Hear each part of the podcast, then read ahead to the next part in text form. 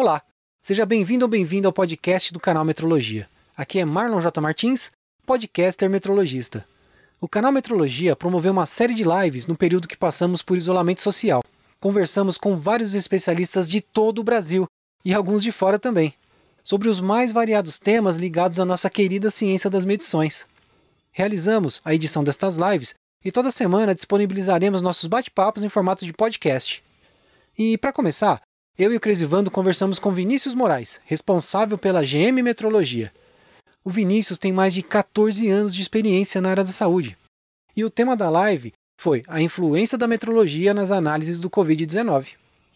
É isso. Apresentações feitas, ouça agora nosso papo com Vinícius Moraes.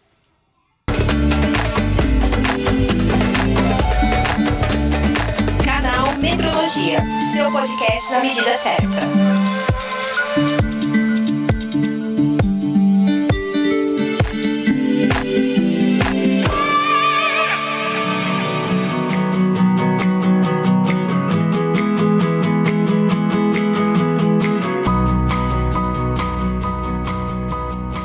Boa noite a todos.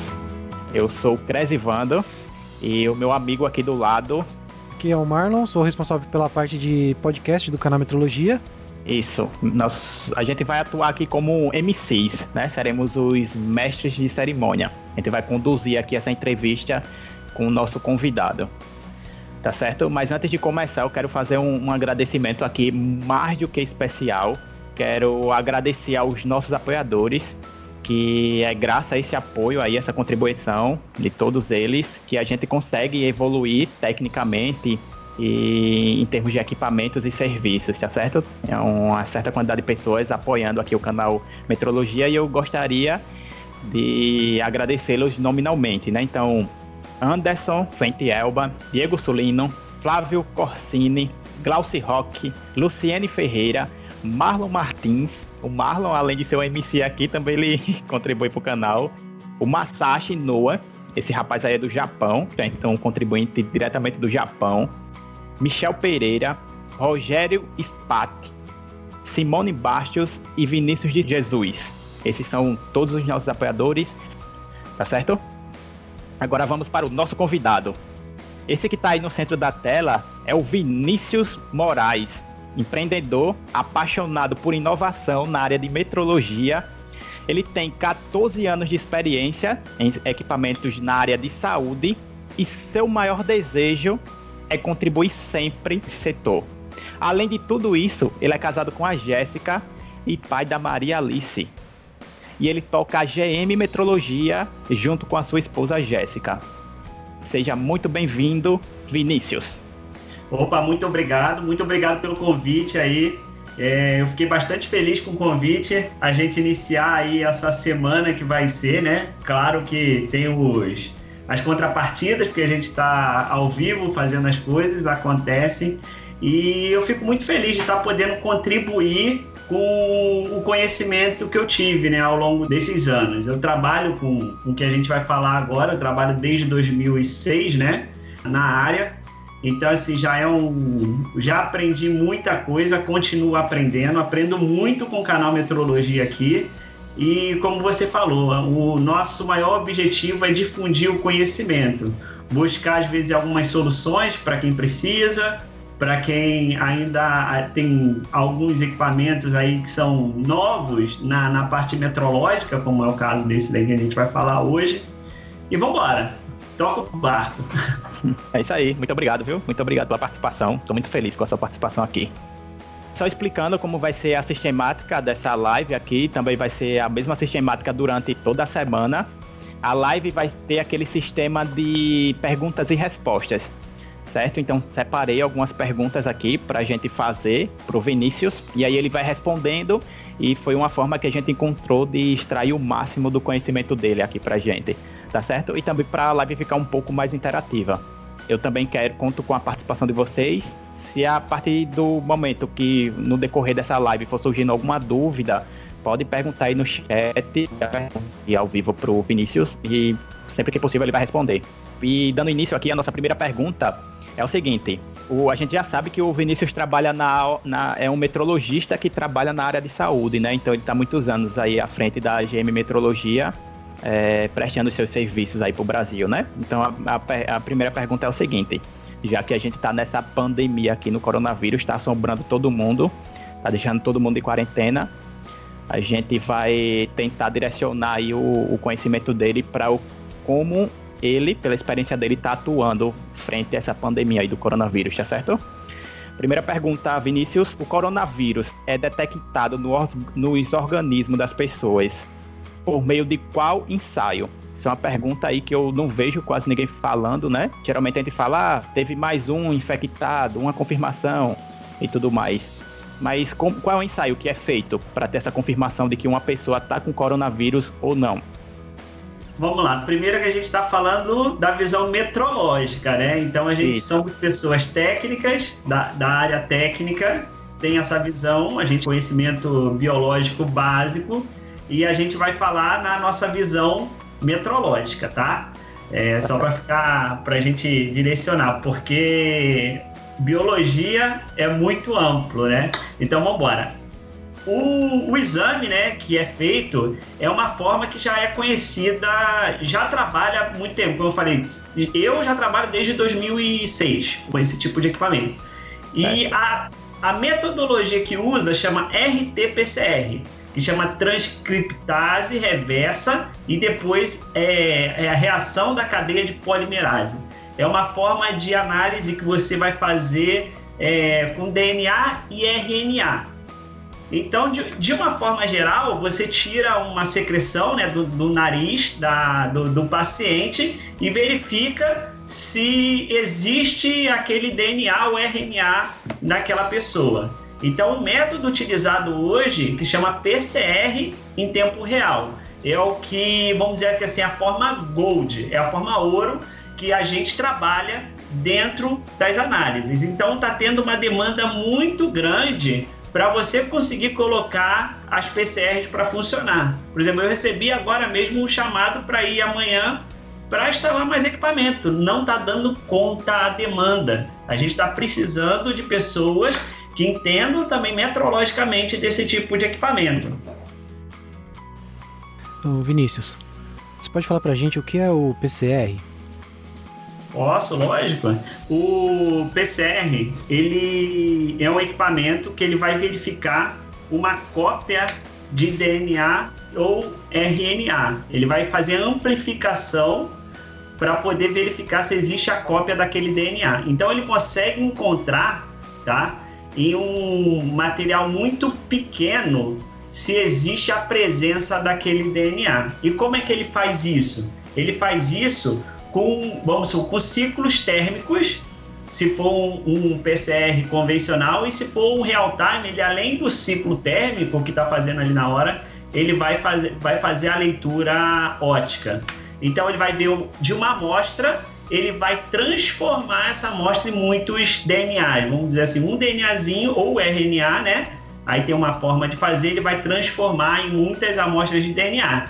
Então, às vezes, um eu não enxergo, mas quando eu tenho muito DNA, eu enxergo. Então, ele faz essa amplificação do DNA, tá? E aí você tem toda a, a, cadeia que você precisa estar tá, tá verificando no laboratório. Então, eu uso para fazer os experimentos, eu uso pipeta, que é um, um, eu acho que é fundamental também as pipetas estarem calibradas. Aí você vai trabalhar com PCR, entendeu? Vai fazer essa amplificação de todo do, do material genético, né? E ele é muito utilizado, por exemplo, na área forense. Na área forense, ela é utilizado muito para você fazer, por exemplo, paternidade, você saber às vezes o, o cabelo, ou a saliva, o sangue, se de repente aquela pessoa passou naquele lugar. É, já é utilizado muito também quando teve aquela operação que teve carne fraca com a, as empresas fornecedoras de carne para ver se o carne era carne mesmo. Então já é uma metodologia bastante conceituada no mercado, sabe?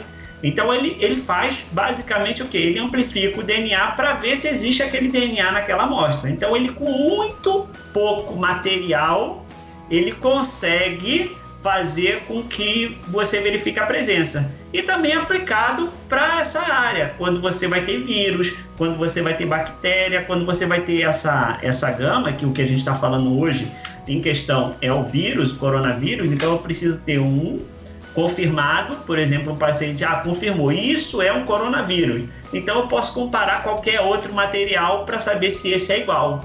Entendeu? Uhum. Então, assim, o PCR, ele é isso, ele vai amplificar o DNA para que a gente enxergue se existe aquilo ali. E se não amplificar, é porque não existe.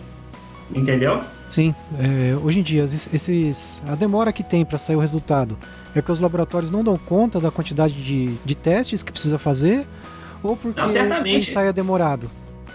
Não, certamente não dá conta. O ensaio não é tão demorado para isso, mas hoje a gente não tem a capacidade de fazer. Os laboratórios não se prepararam para isso. E quando você vai falar de metrologia, qualidade para laboratório que trabalha em PCR, você conta nos dedos quem tem uma, uma questão metrológica eficiente. E sem contar que a demanda também. A gente teve uma demanda muito maior do que a preparação. Hoje o que a gente vê é que são laboratórios que eram de pesquisa se transformando em laboratório para poder fazer análise. Então, qual é a preparação que eles têm? Hoje a gente, infelizmente, a gente não está ainda metrologicamente correto nas universidades e, consequentemente, o tempo de resposta é maior. Você não tem uma quantidade de equipamento suficiente para suprir a demanda. Então, isso tudo influencia no tempo.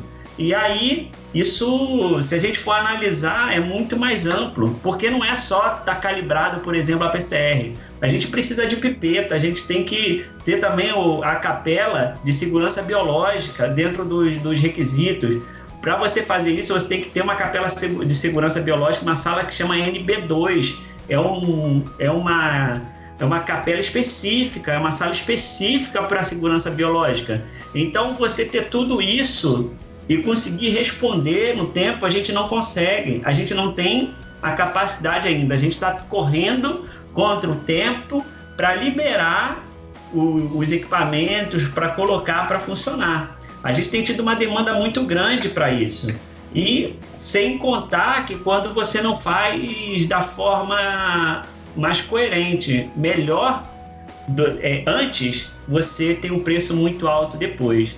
Então, o que eu falo assim, os laboratórios que não tiveram o cuidado de tomar conta do seu controle de qualidade, ter aquela cadeia metrológica funcionando corretamente, hoje está sofrendo uma consequência, uma demora, entendeu? Até para você se habilitar junto com o Ministério para ser um laboratório. É difícil porque você não tem garantia do resultado.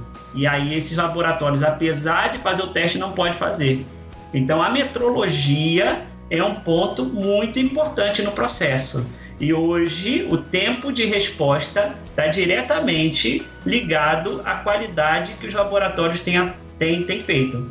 A parte metrológica, ok, a resposta dos laboratórios tem sido mais, muito mais rápida. Muito mais rápida, pode ter certeza. Ah, entendi, entendi. Já deu para dar uma noção aqui Ô, ô, Vinícius, tu falou aí em ciclos térmicos. É, isso daí é relacionado à, variação de temperatura enquanto está se realizando o ensaio naquele momento. A variação de temperatura ali com a amostra está tá acontecendo isso? É variando? Isso, exatamente. Então, quando você tem, você vai trabalhar com o DNA, né? Ele precisa mudar a temperatura para ele fazer o DNA ele se separar, fazer as ligações da, da parte biológica, depois ele fazer a construção do DNA, tudo isso é com ciclo térmico, é temperatura. Tá? Hoje os equipamentos eles são tão sensíveis que eles o máximo que pode mudar a, dizer, a, a variação de temperatura é 0,2 graus. Então você vê o tipo de sensibilidade que a gente está trabalhando. Se a gente ah. consultar equipamentos mais antigos, ah, é um grau, meio grau, mas hoje é 0,2, porque eles estão muito sensíveis. Entendi. Ô Vinícius, a gente vê muito essa demora, né, para realizar o exame e fazer o teste para constatar se está com corona ou não. Geralmente são dias, né? Aqui pelo menos tem que enviar para outro lugar ou quando tem aqui está superlotado e demora dias e dias para ter um resultado para saber se o, o paciente é o portador do vírus ou não. É, mas ele em si, o teste de PCR em si, demora quanto tempo? Tipo, do Olha, momento que tá com a amostra e coloca lá nessa máquina. Dentro de 24 horas, assim, chutando bem, entendeu? Dentro de 24 horas você consegue ter um resultado se você não tiver a demanda muito grande, entendeu? No laboratório. Então, assim, não é um teste que demora. Porque se você preparar toda a amostra e tal, na máquina PCR mesmo é duas horas na máquina, mas ah, tem toda a preparação antes, tá? Vamos falar só da máquina. A máquina, duas horas, ele consegue fazer essa amplificação e dá. Às vezes, dependendo da técnica, um pouco mais, um pouco menos, mas vamos botar em duas horas, duas horas e meia, mais ou menos, que é o que a máquina, falando da máquina, faz. Ah, entendi. É, o Rogério está perguntando aqui o que é que significa PCR. Ah, perfeito, excelente, cara. PCR é reação em cadeia da polimerase, tá? Então é a forma que ele vai, vamos dizer assim, amplificar o DNA de acordo com a temperatura. Então é reação em cadeia da polimerase. Ah, entendi. Perfeito. Valeu. É, eu queria também saber o seguinte: tem esse PCR aí que você falou, que é o, um ensaio bem confiável. Eu queria saber contigo se existe outro método para constatar se a pessoa está com coronavírus ou não. Existe. Hoje existem outros métodos. É, acho que no dia 26, foi a última conta que eu fiz, já tinha 17 tipos de testes diferentes liberados pela Anvisa. É, tem testes rápidos que, vamos supor, a grosso modo seria tipo aquele teste de farmácia que você faz para saber se está grávida ou não. Então ele tem esse tipo de teste rápido, tem teste que faz com cotonete, reativo, tem uma série de outros testes, tá? Mas eles não têm a mesma sensibilidade da PCR. Então existe teste rápido para você ter uma resposta, mas também depende da janela imunológica, depende de uma série de coisas já o PCR não. Uma pequena fração do, do DNA você consegue extrair aquilo e verificar. Então, assim, são metodologias diferentes e também vai ter um resultado talvez mais confiável ou menos confiável. E é difícil a gente até falar disso porque a gente é muito cedo, né? É muito precoce a gente falar, ah, é muito confiável, como é que é, se a gente não teve tempo. A gente precisa de ter um tempo de maturação de testes, de ensaio, ver se aquela metodologia é mais adequada, é, qual quanto de erro vai mostrar, qual a incerteza daquilo. Então, assim, eu não tenho visto esses detalhes nos testes rápidos. Então, a gente precisa ainda estudar e verificar o que acontece hoje é que a gente está numa operação de guerra. E operação de guerra, a gente tem que fazer o melhor com a ferramenta que a gente tem no momento. Então vai ter. Ah, seria muito falar, ah, é, ah, isso daí não é tão confiável, mas cara, o que, que você tem para ser de imediato? É isso. É a melhor forma no momento, que já foi aplicado em outros métodos, e a gente está fazendo uma aplicação agora, dessa forma falar é a melhor forma? Não, eu acho que depois no tempo, quando isso tudo passar, precisa os órgãos regulamentadores avaliar isso, verificar se esse método é confiável, o que pode melhorar, o que não pode. Mas com certeza, se você tem um método que não é tão confiável, mas você consegue detectar isso, é a melhor forma que a gente tem no momento, não tenha dúvida. Então eu, eu vejo que é, é bom, né? Essa questão da Anvisa, as empresas estão correndo atrás, estão procurando cooperar estão fazendo isso num tempo muito, muito pequeno, mas a gente precisa depois fazer essas avaliações de confiabilidade, tá? E isso demanda mais tempo, demanda mais testes, entendeu? E hoje o padrão ouro para os casos graves sempre vai ser PCR. Eu não tenho dúvida quanto a isso. O que a gente tem é a, a, hoje a Biomanguinhos tem feito um trabalho excepcional, conseguindo produzir testes numa, num tempo muito pequeno, tá? Mas aí eu volto a falar, a Biomanguinhos é um exemplo de qualidade em metrologia. Para mim é um exemplo muito grande que tem, por isso que ela consegue dar resposta rápida. As pessoas lá da área de manutenção, de metrologia são de uma capacidade excelente, são de uma assim, a preocupação que eles têm, os detalhes, verificar se o enquadramento do que você está fazendo de calibração é o que o usuário está fazendo isso para mim hoje é um dos maiores exemplos do Brasil sobre isso. Então, ah, gostaria até de parabenizar o pessoal lá, tanto da manutenção quanto da metrologia, que o trabalho deles são fantásticos e é um exemplo para o Brasil. Ah, que legal. Então, no melhor dos mundos, todo mundo fazia o exame via PCR, né? Como isso não é possível e realmente é um cenário de guerra, como você falou aqui, a gente tem que prover outros meios mais rápido para testar todo mundo. Isso é importante porque um dos países aí que está bem encaminhado com relação ao coronavírus, né, que saiu na frente, que está controlando bem esse surto, é a Coreia do Sul. E uma das ferramentas que eles utilizaram, né, para fazer esse controle é basicamente testar todo mundo, né? Então, meio que a gente, se a gente não tiver teste, a gente fica no escuro, né? E no escuro não tem como tomar alguma medida assertiva no combate a essa pandemia aí, né? Legal. Exato, melhor um teste rápido do que não ter teste. A gente está falando do, do, dos ensaios, você falou da pipeta, né? É, você falou também da, da parte de temperatura. Quais as grandezas que são calibradas no ensaio de PCR? São, primeiro, a mais, vamos supor, importante, temperatura. Temperatura para mim me preocupa muito dentro da PCR, porque existe, vamos dizer que assim, formas de calibrar. Eu não posso calibrar com qualquer sensor. Existem sensores específicos para PCR.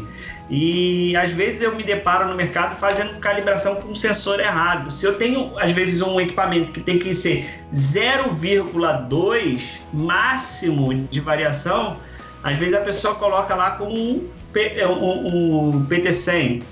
Não dá, entendeu? Então, por exemplo, eu tenho até aqui, aqui não vai dar para mostrar, entendeu? De repente a gente põe a foto depois. Existe é, sensor específico para isso, entendeu? E ele é certinho no posto, ele já tem ah, o cálculo dele de perda, do que que é, entendeu? Então assim, temperatura, para mim é o que mais me preocupa, porque é o que você menos pode ter de erro. Então, e às vezes quando você vai calcular a incerteza ou o erro, tá maior do que a especificação do equipamento. Então eu preciso estudar muito como funciona aquele equipamento, qual é a especificação que o fabricante denomina, qual é a faixa que eu posso variar para aí definir quais são os pontos de calibração e como eu vou avaliar isso, tá? Esse é o primeiro ponto. Temperatura, muito importante, tá? E o segundo é o sensor óptico. É, é, é o sensor óptico. Então ele tem, ele faz uma leitura ótica. Então, quando eu tenho a reação, ele vai fazer uma leitura do, de uma luminosidade que tem na reação. Então, eu tenho que ter um material de referência para poder fazer também essa calibração ótica. São as duas grandezas importantes. Só que, por outro lado, não adianta nada eu estar tá com essa estrutura toda muito bem definida e calibrada, tá? Se eu na pipeta lá, eu não calibrar a pipeta. Uhum. Então eu já me deparei muito que o PCR está funcionando e a pessoa fala, ah, não está amplificando, que é que é, é, a nomenclatura que eles usam, né? E você vai avaliar, a pipeta da pessoa não está calibrada. Então você tem lá, é, às vezes você tem poço lá que é 0,2 microlitros, com tudo, com DNA, com os primer, com tudo que ele precisa, com aquele kit todo, e você não calibra a pipeta. Entendeu? Então, assim, ou então você tem a parte lá da capela de segurança biológica que não está muito bem definida. Sabe o que vai acontecer? Contaminação. Então, toda a cadeia metrológica do laboratório tem que estar tá funcionando. Não adianta eu ter um equipamento se o resto dos equipamentos que precisam, nem todos precisam, mas os equipamentos que precisam, não está feita a metrologia da forma correta. Então, a gente tem que se preocupar muito bem nisso. Então, tanto a, a capela que você vai usar de segurança biológica, quanto as pipetas, tem que estar tá muito bem definida. E tem também no kit, tem lá o passo a passo, quanto você tem que pipetar, quanto é a temperatura que você vai usar. Então isso, na hora da calibração também é importante saber qual é a temperatura, qual é o volume que você utiliza. Então isso tem que estar muito bem claro. E a gente, quando a gente vai utilizar, é, fazer a calibração em algum laboratório, e se a gente vê que o método que a pessoa está solicitando a calibração é errado, nós, como empresas, temos a obrigação de informar qual é o método mais apropriado ou desatualizado. Isso está dito na norma na parte 7.1.3 da 17.025. Se a gente vê que o método está desatualizado ou não é o adequado, nós, como metrologistas da empresa, temos que informar o cliente. Então, se ele está pedindo lá para você calibrar o termociclador na temperatura é, que não é utilizada, ou, por exemplo, ah, eu tenho um termopar aqui que é 0,5, 0,4, entendeu? E ele precisa no máximo 0,2, eu não posso calibrar aquilo, se aquilo ali é essencial para o laboratório dele. Isso está muito bem definido na norma nova, entendeu? Entendi. É, antes de a gente ter prosseguimento aqui, é, só uma boa noite para Flávia Patrícia, Alan Rios e Anne Guedes. Boa noite, gente. Sejam muito bem-vindos. É, você falou aí que o Marlon perguntou sobre as grandezas, né, e tudo mais. Você falou da temperatura e que tem um sensor óptico ali. Então, é um sensor para detectar algum tipo de luminosidade, não é isso? Eu não sei se é muito específico, né? Mas durante esse processo de ensaio aí, o que é que, que emite luz para existir esse, esse sensor aí? Vamos lá. Quando o, vamos supor, ele vai amplificar o DNA, então ele tem várias etapas. Então ele vai pegar o DNA, ele, ele fica enroladinho, né? Quando eu, aí eu jogo ele para 95 graus ou algo aproximado. Ele vai estender e separar. Depois ele vai fazer a ligação do, da ataque, que chamam, né? E ele vai fazer, reconstruir esse DNA. Nessa reconstrução, é, existe forma, né? Existe um kit específico que você coloca para real time, para usar a parte ótica. Quando ele está fazendo essa construção, ele libera uma luminosidade. E o equipamento detecta isso. Então, quando ele vai amplificando, o que chama, vai construindo novos DNAs, ele vai liberando aquela luminosidade. Enquanto mais DNA construído, mais intenso aquela luminosidade. Então você consegue detectar isso com o equipamento. O que, que o equipamento de detecta? Quanto mais DNA tem, mais luz emite, mais eu detecto. Então, conforme vai passando os ciclos, ele vai conseguindo captar essa, essa luminosidade sendo mais intensa. Quanto mais intensa, mais cópias de DNA. E aí, imagina como eu vou ter esse comparativo. Eu tenho que estar com o equipamento calibrado e ajustado. Entendi. É, entendi. Outra coisa, uma coisa já mais a fundo ainda, né? Quem é especificamente que emite essa luz? É o DNA que tem uma luz característica? Eu não sei. Quem é que emite não, essa luz é, para detectar? É um, é um que é no kit, no kit que eles têm, né? O kit já é preparado para ter lá um indicador. Quando ele ah. faz essa construção, ele se separa lá e emite essa ah. luz. Então o kit, por exemplo, lá o que a Bill Manguinho está fazendo, ele coloca lá esse sensor dentro do kit para quando fazer essa, é, vamos criar esse DNA novo, ele emitir a luminosidade. Ah, entendi. Então é uma solução à parte, né? Uma isso, solução isso. é um meio que a gente encontrou de sinalizar que os DNAs, tanto do, da amostra como de referência, são compatíveis, né? É. É como ah, se eu legal. quisesse fazer um concreto. Se tiver o, o, o, cimento lá dentro, que é o DNA, ele vai tornar concreto. Mas se eu colocar só areia, água, o que for lá, pedra, o que for, ele não consegue fazer o concreto sem o cimento. O DNA é o cimento.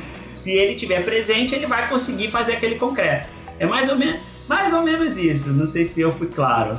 Não, ficou claro. Eu entendi perfe perfeitamente como é que funciona. É bem interessante. Eu nunca passou pela minha cabeça um, que, que esse exame fosse assim, né? Mas muito legal. Eu, eu, lembro, assim, o que me deixa hoje, eu fico feliz, eu falei, eu preciso difundir o conhecimento, né? Porque eu trabalhava numa empresa que fabricava esse tipo de equipamento. Uhum. E a primeira vez que eu entrei na área de manutenção, a pessoa respondeu assim, eu perguntei, como é que eu vejo se esse equipamento está funcionando ou não? Ah, vê se está esquentando esfriando. Tem um indicador ali e se o indicador está funcionando ali, está esquentando esfriando, está tudo bem. E eu ficava me perguntando, mas se esse indicador estiver errado? Entendeu? E aí que eu fui me aprofundando nessa, nesse conhecimento. Entender como é que funciona o equipamento de verdade. Então eu vejo que hoje é muito importante a gente ter o conhecimento do equipamento e aplicar a metrologia dentro disso. Legal. Legal, muito bom. Ô, ô, Vinícius, esse do PCR, esse método aí do PCR, pelo que você falou, ele é mais antigo, né? Então ele já, já, já existe aí no mercado há muito tempo. Então ele meio que já foi validado, né? Então o PCR é um método confiável, como você falou aqui, né? Só esses, esse novo método aí, que tem 17 que você falou, que são de testes rápidos, e a gente tá meio no escuro, né? Mas o PCR é, é, é confiável e validado, não é isso? Exato. Então eu, eu posso utilizar, a princípio, fazer uma. colocar o teste no mercado e fazer um comparativo do que está sendo feito no PCR com o teste rápido. Se eu pegar todos que foram confirmados e colocar no teste rápido, ele tem que dar confirmado. Todos que deram negativo no, no PCR, ele tem que dar negativo. Vai ter logo, logo vai ter a faixa de erro. Normal, acontece, o erro acontece, mas eu preciso fazer esse comparativo. Eu posso comparar ele com o PCR. É a forma mais eficaz de fazer isso, tá? Eu sei que tem algumas pessoas que, que estão fazendo esse comparativo, mas como a empresa que projetou fez, realmente eu não sei. Eu não vi nenhuma informação no site da Anvisa como isso foi feito, ou qual método, como foi a validação. Eu não, não vi isso das empresas, por isso que eu não posso afirmar, mas que você comparar isso com o PCR é a melhor forma, não tenha dúvida. Ah, entendi. Muito bacana. Principalmente quanto mais caso confirmado tiver, eu posso testar esses casos confirmados para você ser mais fidedigno, né? É, só que aí ia ficar inviável, né? Porque a gente anda dando conta de, de medir uma única vez, né? Não, pelo, não, pelo contrário, eu acho que é até mais simples, porque o, te, o teste rápido é fácil você fazer. Então, se você já tem a amostra da pessoa, você consegue só pipetar ali rápido em 10 minutos, uma hora você ter esse resultado. Entendeu? Eu acho que até não é tão complicado assim, não. Não vejo como complicado. É complicado você também fazer o PCR depois, mas se você já fez o PCR e você quer comparar o que já tem de resultado no PCR para cá, é mais fácil do que ao contrário. Tá, entendi. De acordo com a sua experiência, quais os laboratórios que são referência pela qualidade metrológica? Primeiro, é sem boa dúvida, Biomanguinhos. Adoro, amo, fico feliz pra caramba de trabalhar lá. Fiocruz também, porque a Fiocruz, a Biomanguinhos é da Fiocruz também, né? Mas tem o IOC da Fiocruz, que é separado. Também eu vejo que eles têm uma preocupação muito grande.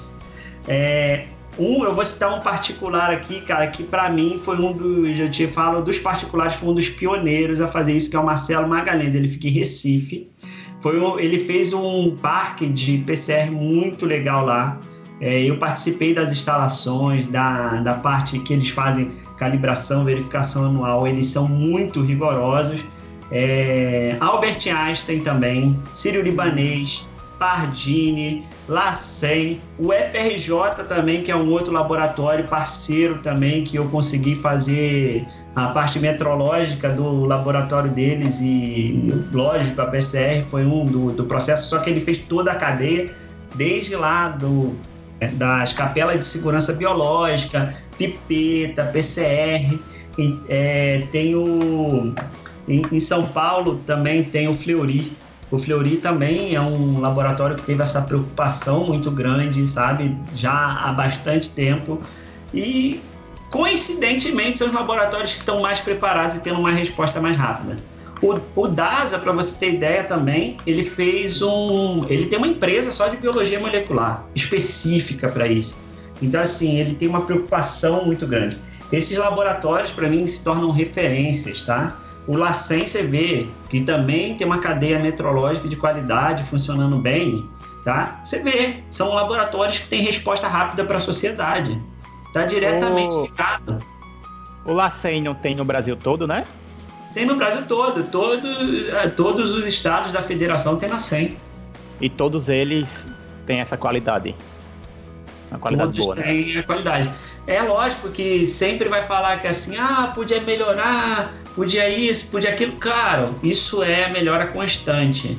Mas você vê hoje as referências são essas. Você vê um LACEN, ele tem lá as calibrações dos equipamentos, está sendo feito tudo bonitinho. Não é porque eu vejo às vezes que a instalação do local ou uma parte externa, o atendimento do, do cliente externo não é boa, não quer dizer que o resultado do laboratório é bom. Porque o laboratório é uma caixinha fechada ali com aquilo tudo. São pessoas com extrema capacidade técnica, são pessoas de referência no Brasil. A gente tem que ver isso. E também, hoje a gente vê também as universidades dando esse apoio. Os laboratórios que já têm bem é, fomentado a qualidade dão uma resposta rápida. Para mim, é, é uma ligação direta entre qualidade e resposta rápida. E Entendi. resultado confiável.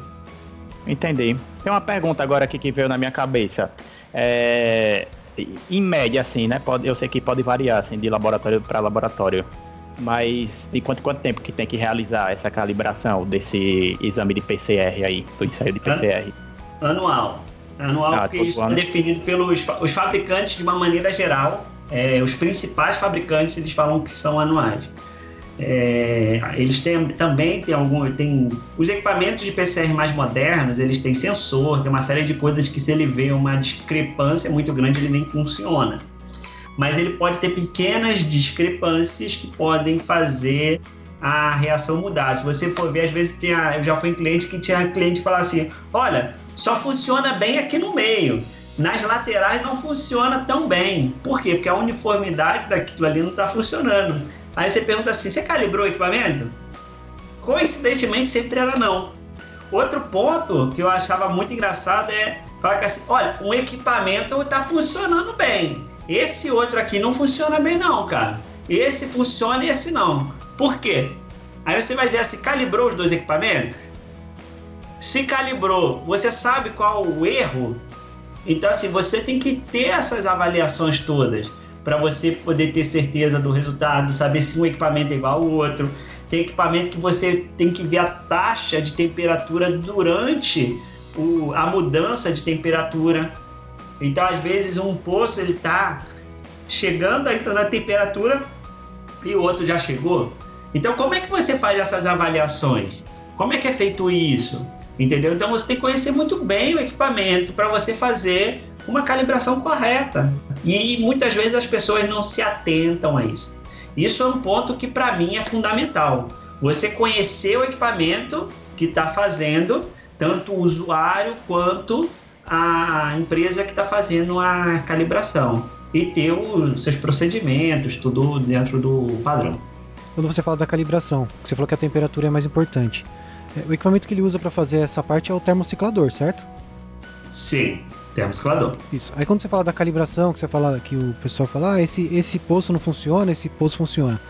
O, termo, o termociclador ele é padrão, ah, o encaixe dele para você pipetar. Todos os termocicladores têm a mesma quantidade de furos? Não. Tem termociclador que tem 48, tem termociclador que tem 96, tem termociclador que tem 384. Depende do termociclador. E como que você tá? sabe? Porque você não, você faz 100% dos furos quando você faz a calibração? Não, existe um padrão para você saber quais são os furos que você tem que fazer. Cada fabricante tem uma definição. Por isso que você tem que conhecer como funciona. Por exemplo, eu tenho que saber quantos peltiers, por exemplo, tem dentro do, do equipamento. Sim. Como eles são distribuídos, como é essa uniformidade. Então eu tenho que ter esse conhecimento. Se eu não tiver esse conhecimento, fica muito difícil.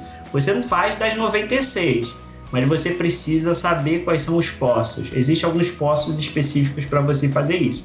Por exemplo, do modo geral, você vai fazer das bordas, vai fazer do centro e alguns outros, outros pontos ali nesse intermediário.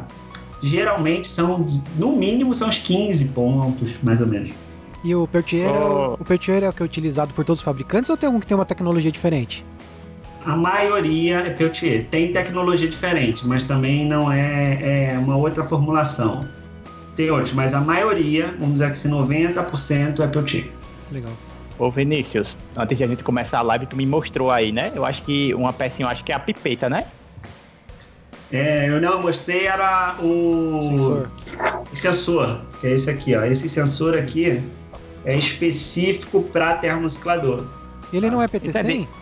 Não. Ele, ele, cara, é, eu vou, te, eu te passo depois a especificação que coloco aqui. Ele é um termopar, um, um tipo de termopar? Depende, tem, tem vários. Tem termopar, tem que não é. Só que os que são mais precisos, eles, eles têm uma tecnologia um pouquinho diferente. Ele já, já vem específico já para termociclador. Legal. Eu pensei que o, o PT100 fosse o mais. É, tivesse a exatidão e a precisão melhor para fazer esse tipo de equipamento. É, então, mas aí você tem que pegar, por exemplo, tem uns que tem que ser 0,12 por aí, alguma na coisa assim. Na terceira casa. É, na terceira casa. O instrumento que eu uso tem três casas, por exemplo, entendeu? Eu tenho dois instrumentos, os dois têm três casas decimais. O Bruno tem uma pergunta boa aqui, ó. Ele falou o seguinte: esse método via PCR é muito caro? Por que tão poucos laboratórios dispõem dessa tecnologia? Uma pergunta boa, né? Sim. É caro. Muito caro. muito caro. Pode é, falar é, em, em, não, valor, em valor, eu não lembro de cabeça, mas assim. Mas, por exemplo, se enquanto uma, um teste ele deve ser no mínimo aí umas 10 a 20 vezes maior do que um teste convencional. Então não é um método muito utilizado, mas quando bem utilizado ele consegue economizar na saúde pública, porque se eu tenho um teste que é mais sensível, ele é muito usado para câncer também. Por exemplo, você pegar, ver se existe uma mutação genética. Então, o, se eu consigo ver que tem uma mutação genética prévia, quanto eu consigo economizar na saúde pública? Né? Ou o plano de saúde que faz um teste desse daí de PCR e verifica um gene mutante é, muito cedo, quanto de tratamento ele vai conseguir economizar? Por outro lado, quanto que a pessoa não vai sofrer e não ficar doente por conta disso?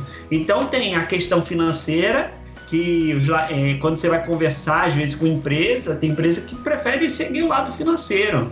Por consequência, às vezes vai ser a questão da melhora da qualidade do, do paciente, que para mim, para mim é o mais importante. Eu não tenho dúvida. A qualidade de vida das pessoas, para mim, é o mais importante. É por isso que eu empreendo na GM e busco auxiliar as pessoas. Esse é o nosso objetivo final, tá? Mas é um método caro, poucas pessoas têm, têm feito, logo, se poucas pessoas têm feito, é caro, logo precisa de mais demanda para baratear. Eu acredito que daqui a um tempo vai ser um método mais barato, tá? Tranquilo. O Felipe tá, tá na live também, tá, tá dizendo que tá gostando da live e parabenizando todo mundo. É, eu fiquei com uma, uma pulguinha aqui atrás da orelha. Você falou lá que calibra a temperatura, né, nesse, nesse ensaio aí e o sensor óptico. Qual, qual é o padrão que é utilizado para calibração desse sensor óptico? Material de referência. Então eu pego um material de referência com, vamos dizer assim, um comprimento de onda conhecido, coloco no equipamento e logo ele tem que me responder da mesma forma, tá? Entendi. Mas não precisa ser o mesmo, mari, o, o mesmo material da amostra não, né? É só um, um material de referência com não, é, porque tem, onda feita eu não posso aquele... usar a amostra, que a amostra lá tem uma variação, né? Então, assim, é difícil a gente colocar. Então, a gente precisa ter um material de referência e muitas vezes eu posso ter, uso uma vez só, porque tem que ver a estabilidade desse material, tem uma série de requisitos para a gente verificar, né? E é bom até, material de referência é algo que também a gente precisa melhorar muito, tá? Tem mais empresas envolvidas, a gente tem poucas empresas envolvidas nisso. Né? Tem que trabalhar, tem que trabalhar mais com inovação. As empresas de metrologia têm que trabalhar com inovação, buscar soluções para os clientes, entendeu? Eu acho que isso para mim é importante. Eu acho que para mim esse é o desafio maior da gente, buscar inovação de verdade, tá? Porque o que a gente produz de inovação lá na frente também vai render isso de dinheiro. É trabalhoso, é, mas eu acho que é importante para a sociedade. A sociedade precisa de pessoas que inovem, que dê soluções, do que você falar que assim, eu faço isso, não faço, faço isso, não faço. Tá? Inovar é necessário até para você sobreviver no mercado hoje. A empresa que eu acho, que eu acredito que tem inovação, ela vai muito mais longe, ela é muito mais, é, tem os olhos muito melhor, porque ela não pensa só em si, ela pensa de ganhar dinheiro, lógico, porque a empresa pensa em ganhar dinheiro para ter o sustento da empresa, mas também ter o retorno para a sociedade. O que, que eu dou de retorno para a sociedade? Eu acho que a inovação é muito ligada a isso, buscar soluções para quem não tem. E o foco da gente hoje é isso: buscar soluções para quem não tem, ou melhorar uma solução já existente para o enquadramento correto dos nossos clientes. Show de bola. Ô, ô Vinícius, é, tem uma dúvida aqui. É uma coisa bem básica, né? Eu vou logo avisando aqui que eu não sei basicamente nada aí do que o Vinícius está conversando. Nós né? somos técnicos, cara. Nós somos da área técnica. Tá... São, são informações novas para mim. É, normalmente em laboratórios de calibração, quando a gente está executando algum tipo de calibração, a gente repete três vezes, né? O número comum aí, né? O, é a moda, é o que é mais utilizado. No, nesse exame aí com o PCR, são quantos ciclos que são realizados para poder bater Rapaz, o martelo? Você pensa que você faz cinco vezes em 15 poços, em várias temperaturas diferentes. Aí você vai calcular aí eu não tenho a conta de cabeça, mas no mínimo aí você vai ver que vai dar um, muitas medições, mas muitas, muito, muito. Às vezes você fica para você, você ter um equipamento multicanal facilita nessa hora, né? Convenhamos. Você tem um equipamento que tem aí vários canais, você consegue verificar todos os canais simultâneos, é uma maravilha. Agora, quem trabalha com equipamento monocanal, cara, sofre, porque você vai ter que fazer aí é, cada. Imagina, cinco medições no mínimo, de 5 a 10, né? Que é o que se faz dependendo do, do cliente, qual a necessidade que tem. Aí vamos botar 10, que fica mais fácil. Você faz 15 pontos, já são 150. Tá? Aí você vai fazer aí três, quatro, quatro temperaturas diferentes, que é o que precisa. No mínimo quatro. Porque tem que ser anelamento, desnaturação, extensão e incubação. No mínimo quatro. Então você já coloca aí 600 medições com o canal. 600. Eita. No mínimo. Aí. É o mínimo, o mínimo. Então assim, no mínimo, com o monocanal são 600. Pô, 600 vezes. Ah, que legal. Então isso aí eleva o grau de confiança naquele resultado, né? Esse número absurdo aí. E aí você tem que fazer, fazer a curva, uniformidade. Tem muita, muitos outros pontos a serem avaliados. Então você pega lá, do negativo até 105 graus, mais ou menos, que é a faixa né, de trabalho. Acho que é menos, menos 4, geralmente, que é o que é, até lá para 105. Entendi. É, chegamos agora nos 10 minutos finais da live. Eu vou abrir aqui para perguntas, né? Aproveitar vocês aqui. É, mandem aí suas perguntas relacionadas ao que o Vinícius estava falando aqui, que ele vai responder de toda agrado aí pra gente. Enquanto o pessoal As manda pergunta, posso fazer uma pergunta? Positivo, rapaz. Manda ver. É, para fazer o ensaio lá, o PCR, né? Pega o, o material lá que ele colhe do, do indivíduo, faz uma, uma solução, coloca no termociclador. Aí ele faz lá a parte de temperatura, esquenta, esfria lá para separar o, o, DNA. Aí o que ele faz? Ele pega desse termociclador e coloca nessa máquina que faz a parte de temperatura, que faz a parte de ótica é um outro, essa parte de ótica é outro equipamento? Não, é o mesmo equipamento. Então Ele já, já faz, tudo isso. É tudo simultâneo. É muito maneiro. Mas não, nem todo termociclador faz isso, é?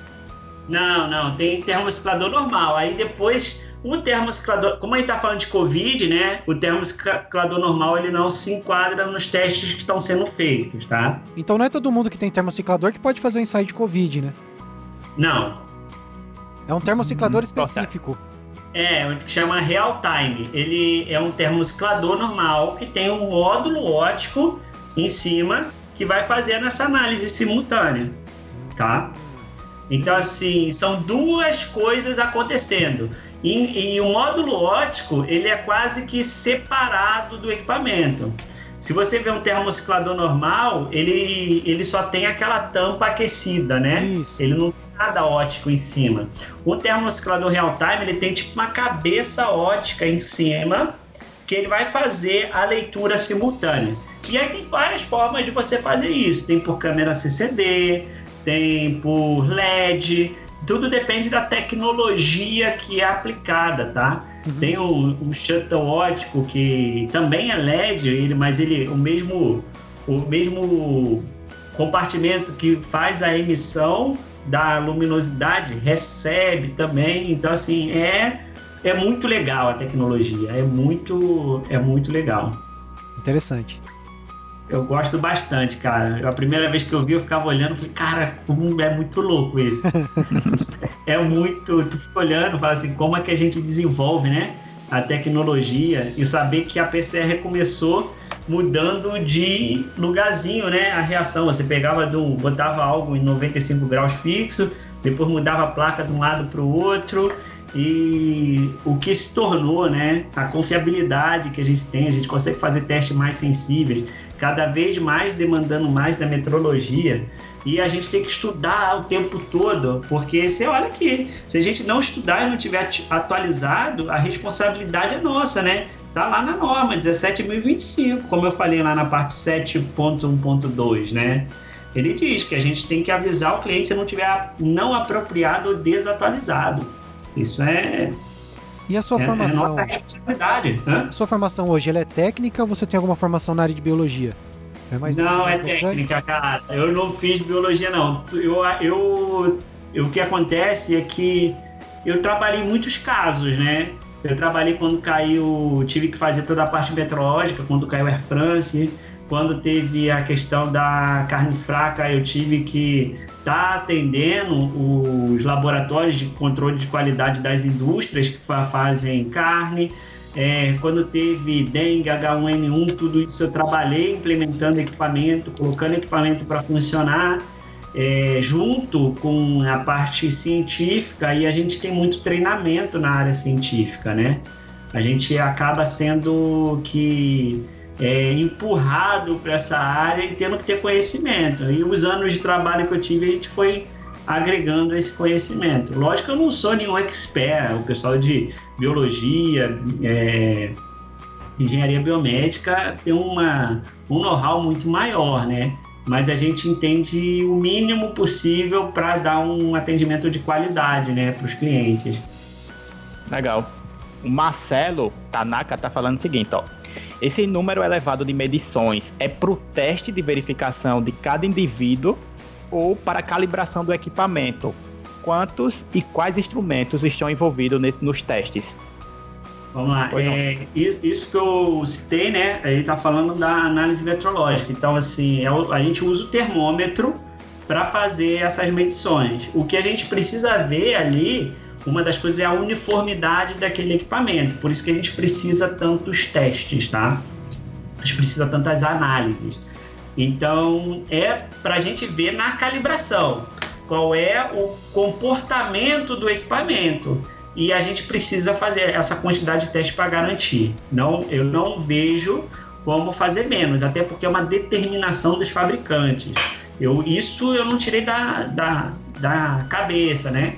Isso aí é a determinação dos fabricantes. Como eu participei de uma fabricante, que é muito conceituada no mercado, está tá entre umas maiores fornecedoras de equipamentos. Eu tive esse conhecimento, eu tinha característica técnica, entendia como é que funcionava o equipamento é, por, por dentro, vamos dizer assim, né? Então ela determina isso. E eu era responsável por toda a engenharia. Eu cheguei a um ponto de estar atendendo a América Latina, sendo responsável pela parte de qualidade junto da empresa na América Latina. Então, isso é, acaba que era, a gente era muito cobrado sobre essa questão dos testes, a quantidade, os postos corretos. Porque você imagina lá, eu fui para o Chile uma vez fazer uma liberação de uma carga de vinho para saber se o vinho não tinha contaminante, tá? Então eu fui lá fazer a instalação, né, às pressas, fazer a parte de qualidade que deixaram para cima da hora, né? E você imagina se o resultado desse está errado. Entendeu? É complicado. Uma carga, um, um navio cheio de vinho para exportação. Então, prejuízo. Então, a nossa responsabilidade é muito grande. Então, o mínimo, a gente, a gente faz o que a fabricante determina, junto claro, o que as normas pedem e tal. Então, quando a gente vai fazer o, o método, né, a gente estuda como é o funcionamento do equipamento. E a fabricante, tem fabricante que coloca lá até quais são os postos, quantas, quantas medidas são feitas. Tem fabricante que já coloca isso. Entendi. Você explicou aí do processo de calibração, né? Uhum. Para mim não ficou muito claro quantos ciclos são feitos assim para fazer o, o, ensaio numa amostra de uma pessoa. Eu levo lá a amostra, repete quantas vezes ali? Depende do, do ensaio. Tudo depende, depende da bula, do que a bula diz, tá? É, geralmente são 30 e alguma coisa, 35, 37, às vezes tem 40, às vezes tem menos, tem mais, depende. Mas geralmente vamos botar aí em torno de 30 e alguma coisa, tá? Então, Se tem algum biólogo aí, ajuda aí, porque a gente é técnico, né? Mesmo assim, é, é bastante, é. bastante vezes, né, que se repete. É, aí. e aí você você imagina, tem um DNA, depois vira 2, 4, 6, 8, aí você põe isso daí 30 vezes. É, é bem confiável. Agora tem um, puxando aqui, né? Rapidinho. Esse ensaio a gente já viu, pelo que você falou aí, que é extremamente confiável, repete muito bem, os padrões são excelentes, os equipamentos, os instrumentos de medição são excelentes, são calibrados periodicamente. Mas vai não vai, sai na mídia aí uma pessoa que, que pegou coronavírus. Ah, fulano de tal tá com coronavírus. Aí ele fala, ah, a gente vai fazer a contraprova. Aí de repente não tá mais com coronavírus. Tipo assim, né? Como é que um teste comum desse de PCR erra?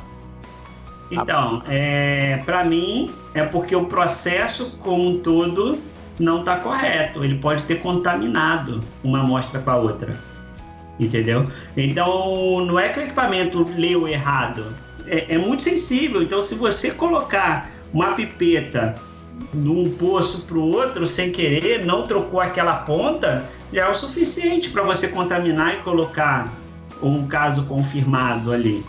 Então lembra que a maioria disso tem processo manual para fazer a extração do DNA, para fazer todo aquele processo as pipetas têm que ter calibrada, tem uma série de questões. Por isso que toda a cadeia tem que estar tá muito bem fomentada. Se tem uma contaminação lá na aonde que está fazendo na capela de segurança biológica, por algum motivo, vai dar lá positivo. E a contraprova é para quê? Para que você repita aquele resultado e avalie se o procedimento talvez que fez é o mais correto. Então, às vezes, o erro está no procedimento, não no equipamento. O equipamento ele não faz tudo. Eu não coloco a amostra lá e me dá o resultado. Existe a parte humana antes dele. Pelo menos a maioria tem trabalhado assim. Entendi. Vamos para a última pergunta aqui da, da, da, nossa live. E vai ser a pergunta do Rogério, né? Ele falou o seguinte, ó. Estou intrigado com a condição. Se um teste leva em torno de duas horas como que um hospital como o Albert Einstein consegue fazer 3.500 exames em um dia, conforme anunciado aqui no estado de São Paulo. Albert Einstein é Albert Einstein, cara. Mas ele, mas ele pode ter vários, vários equipamentos, ah, né? vários termocicladores, né? Aí só. potencializa, né? É, tem, tem, tem laboratório que tem muitos equipamentos, não, não é um equipamento só. Ah, eu, para mim, o Albert Einstein, para mim, é um dos exemplos que a gente tem muito bons de gestão. É, ele não tem, ele tem equipamento que é além da PCR, ele tem PCR digital já, entendeu? É algo que é fantástico. Ele pega uma amostra e isso já é um outro, um outro assunto e consegue fazer ali em 20 mil nanogotas, sabe? Então ele diz se existe ou não de uma forma fantástica, cara. Então assim, ele consegue. É só colocar mais equipamento e mais pessoal. Ah, é, fácil, é difícil fazer, entendeu? É só, o número de equipamento está diretamente. E eu tenho certeza que o Albert Einstein consegue fazer até muito mais que isso, tá? É, eu conheço a estrutura dele, já trabalhei lá com ele, já prestei serviço e eu não tenho dúvida quanto à capacidade que eles têm. Para mim, é um grande exemplo de gestão de qualidade. Por que, que eles conseguem mais? Eles conseguem até mais, eu diria. Porque eles têm a cadeia metrológica muito bem sedimentada, a parte de qualidade deles é excelente. Você não consegue colocar lá é, é, fazer uma análise sem ele ter aqueles critérios todos. Eles têm os critérios, eles avaliam, fazem tudinho bonitinho. É fantástico. Eu te falo assim, o Albert Einstein para mim é um grande exemplo que a gente tem de gestão particular. Outro que eu tenho, assim, é, é muito feliz de ter trabalhado também foi o Marcelo Magalhães. Um laboratório particular lá no Nordeste já trabalha com biologia molecular faz tempo e não tem um equipamento. Ele tem vários equipamentos fazendo o exame. Isso é muito bom, cara. Legal, legal. Vinícius, quero aqui te agradecer. Muitíssimo obrigado. Foi fantástico, aprendi muito. Eu sei que todo mundo que está assistindo aprendeu bastante com o que você falou aí. Foi um papo leve. Imagina só, uma pessoa conseguir transmitir para todo mundo esse grau de conhecimento aí que você tem, porque é muito técnico específico, né? Eu não ia entender se você não estivesse utilizando uma linguagem baixa aí de, de fácil entendimento, né? Então, muitíssimo obrigado. As portas estão abertas aqui do canal para quando você quiser compartilhar o que você sabe. Eu sei que você é um apaixonado como eu por metrologia e gosta de falar de metrologia sempre. Então tá aí o nosso agradecimento. Muito obrigado e muito obrigado por ter aceitado participar dessa semana incrível, viu? Eu, eu que agradeço, cara. Eu fico muito feliz de estar participando, ver que a gente não, é, é, não está sozinho nisso, né? A gente vê outras pessoas apaixonadas pela metrologia, apaixonadas por difundir conhecimento. Conhecimento a gente não tem que segurar, a gente tem que passar e, e saber que a gente sempre está aprendendo, né? A gente sabe um pouquinho e passa um pouquinho que a gente sabe para as pessoas e até ajudar a melhorar o conhecimento. As perguntas aqui foram fantásticas, o pessoal participando. Agradeço demais. Também qualquer coisa que precisar, estamos aqui. Quando precisar também, a gente está aqui para difundir conhecimento. Agradecer o Marlon aí também pelas perguntas. Você vê que são pessoas que têm uma capacidade técnica muito grande, que está aprendendo às vezes um pouquinho de uma, de uma outra área, né? E eu tenho muito o que aprender com vocês. Parabéns também pela semana que você criou aí. Aproveitar que a gente está em casa é, lógico, cada um com seus desafios, mas que vai ficar gravado, as pessoas vão poder assistir depois. As pessoas que você convidou aí de extrema capacidade, muito, muito boas. Então, assim, essa iniciativa é muito bom para todo mundo da metodologia. Muitíssimo obrigado. Marlon, tem suas considerações finais aí? Queria agradecer a todos que participaram da, da live com a gente, né? Agradecer ao Vinícius, foi muito legal mesmo. Obrigado aí por ter, ter ajudado a gente nessa, no dia de hoje nessa live, por ter participado. Muito bom, parabéns aí pela empresa, parabéns pelo conhecimento. Galera, obrigado. Demorou um pouquinho, mas o negócio engrenou e foi, agora funcionou direitinho. Né? Só tem um pouquinho de paciência que o negócio vai. Obrigado aí, galera, por ter ajudado a gente. É isso aí, tá bom, gente? Obrigado e obrigado pela paciência. Muito obrigado pelo feedback. Se não fossem vocês, a gente já estava desesperado aqui, não sabia muito o que fazer. E aí, vocês conversando ali com a gente no chat, foi que acalmou mais. Tá bom? Muitíssimo obrigado. Valeu, obrigado.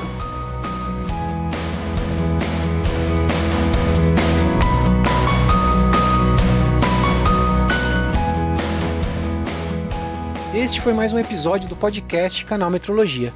Para mais conteúdo de metrologia, como artigos e vídeos, acesse canalmetrologia.com.br. Agora, o podcast também está no Spotify e no Amazon Music. É só buscar por Canal Metrologia que você encontra a gente. Se você quer que o canal Metrologia cresça cada vez mais e este conteúdo chegue a mais pessoas, se inscreve no nosso canal no YouTube, dá 5 estrelas pra gente lá na Apple, dá follow pro podcast no Spotify, mesmo que você não ouça a gente por lá. Esses tipos de recomendações ajudam demais a gente aqui. Aproveitando, quero agradecer aos nossos apoiadores, que nos ajudam a manter o canal Metrologia no ar. Se você curte o canal Metrologia, pode ajudar a gente como um apoiador temos recompensas exclusivas para os apoiadores, como o nosso grupo secreto do WhatsApp. Não perca tempo, entre agora canalmetrologia.com.br, clica em apoiar e torne-se você também um apoiador da divulgação da metrologia. Se quiser mais informações de como apoiar e quais as recompensas, vou deixar o link nas notas desse episódio. E temos duas novidades. Uma delas é a loja do canal Metrologia. Lá você encontra camisetas e canecas com estampas metrológicas exclusivas. Uma outra novidade é a plataforma de cursos online, que já começou com o pé na porta. O engenheiro Pedro Paulo Novelino do Rosário, mestre em metrologia, coautor do livro Metrologia e Certeza de Medição, Conceitos e Aplicações, é o nosso professor do curso de Análise Crítica de Certificados de Calibração. Faz uma visita para a gente lá no site e aproveita para conhecer essas novidades. Toda contribuição, seja ela paga ou não, ela é muito bem-vinda. fale com a gente através do e-mail contato@canalmetrologia.com.br e pelas redes sociais. É só procurar por Canal Metrologia.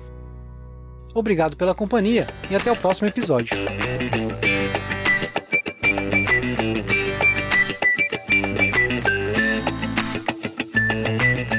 Visite nosso site canalmetrologia.com.br